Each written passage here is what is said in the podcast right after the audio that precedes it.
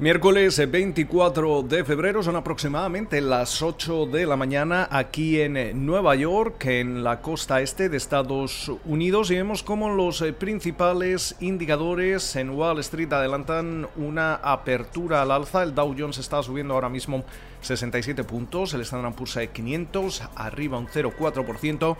También eh, sube la tecnología y el Nasdaq eh, sumando cerca de un 0,7%. El rendimiento del bono americano a 10 años se sitúa en el 1,38% y por su parte el West Texas Intermediate se transa en los 62,31 dólares el barril. Una jornada que llega precedida, entre otros eh, asuntos, eh, por los resultados de Lowe's, eh, la compañía de mejoras para el hogar ha registrado un beneficio por acción de 1,33 dólares, 12 centavos por encima de lo esperado. También hemos visto cómo los eh, ingresos se quedaban por encima del consenso y las ventas en tiendas, las tiendas comparables eh, eh, subían alrededor de un 28,1%.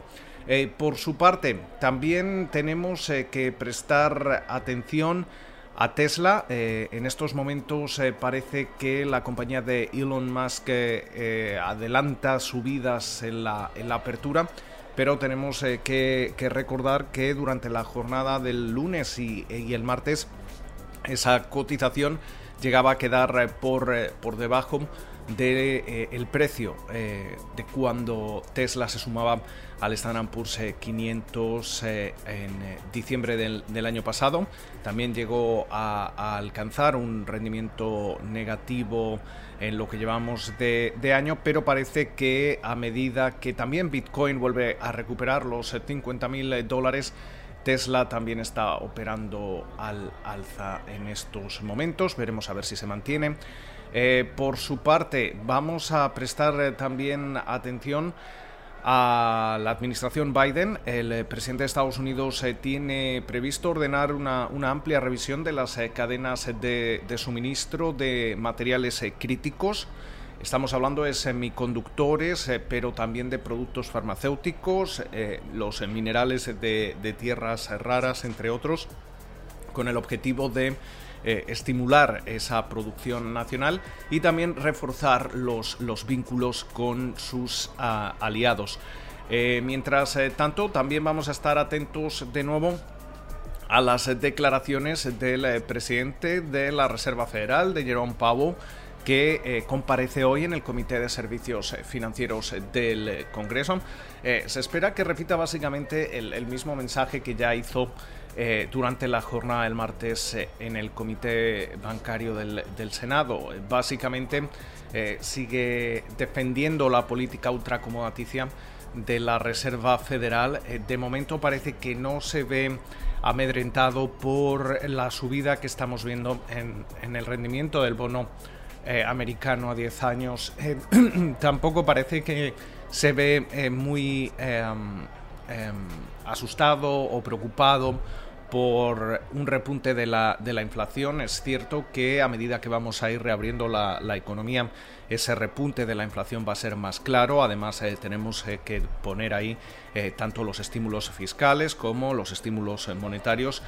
se habla de que la, inflación podría repuntar y, tocar incluso un techo a mitad de este año, en, alrededor de la primavera-verano, pero que realmente esa, esa subida de la inflación eh, va a ser momentáneo eh, y no se va a mantener eh, de forma sostenible, de, una forma que tuviera que forzar la mano de la, de la Reserva Federal antes de tiempo. Tenemos que tener en cuenta que de momento la Fed está comprando actualmente activos, estamos hablando de bonos del Tesoro y activos respaldados por hipotecas del orden de 120 mil millones de dólares al mes y no tiene previsto el comenzar a reducir esa cantidad por lo menos este, este año. Quizá eh, lo que pueda hacer es telegrafiar que va a comenzar esa reducción Eh, eso es lo que puede, puede generar algún tipo de, pataleta en el, en el mercado, pero esa reducción está prevista que comience seguramente el año que viene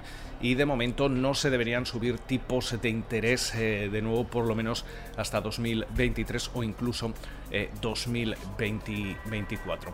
Eh, también vamos a tener varias referencias macroeconómicas, vamos a conocer como cada miércoles esas eh, peticiones semanales de hipotecas, las ventas de, casas nuevas después del gran repunte que han eh, experimentado los eh, precios de la vivienda aquí en Estados Unidos a lo largo de 2020. Veíamos como ese índice CoreLogic K-Schiller que se daba a conocer el martes indicaba que a finales de 2020 los eh, precios de la, de la vivienda cerraban con una subida interanual que era la mayor en, casi siete años. Eh, también durante la jornada estaremos atentos a los inventarios de, de, crudo en un momento en el que precisamente cada vez comienzan ya a surgir voces eh, que sitúan el precio del barril en los 100 eh, eh, dólares.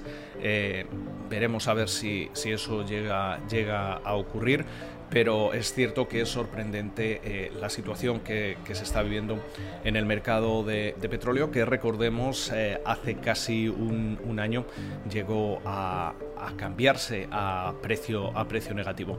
Con lo cual, muchísimas eh, referencias durante la jornada de, de hoy. Esperamos que pasen ustedes una feliz sesión de miércoles y como de costumbre nos volvemos a escuchar durante la mañana del jueves.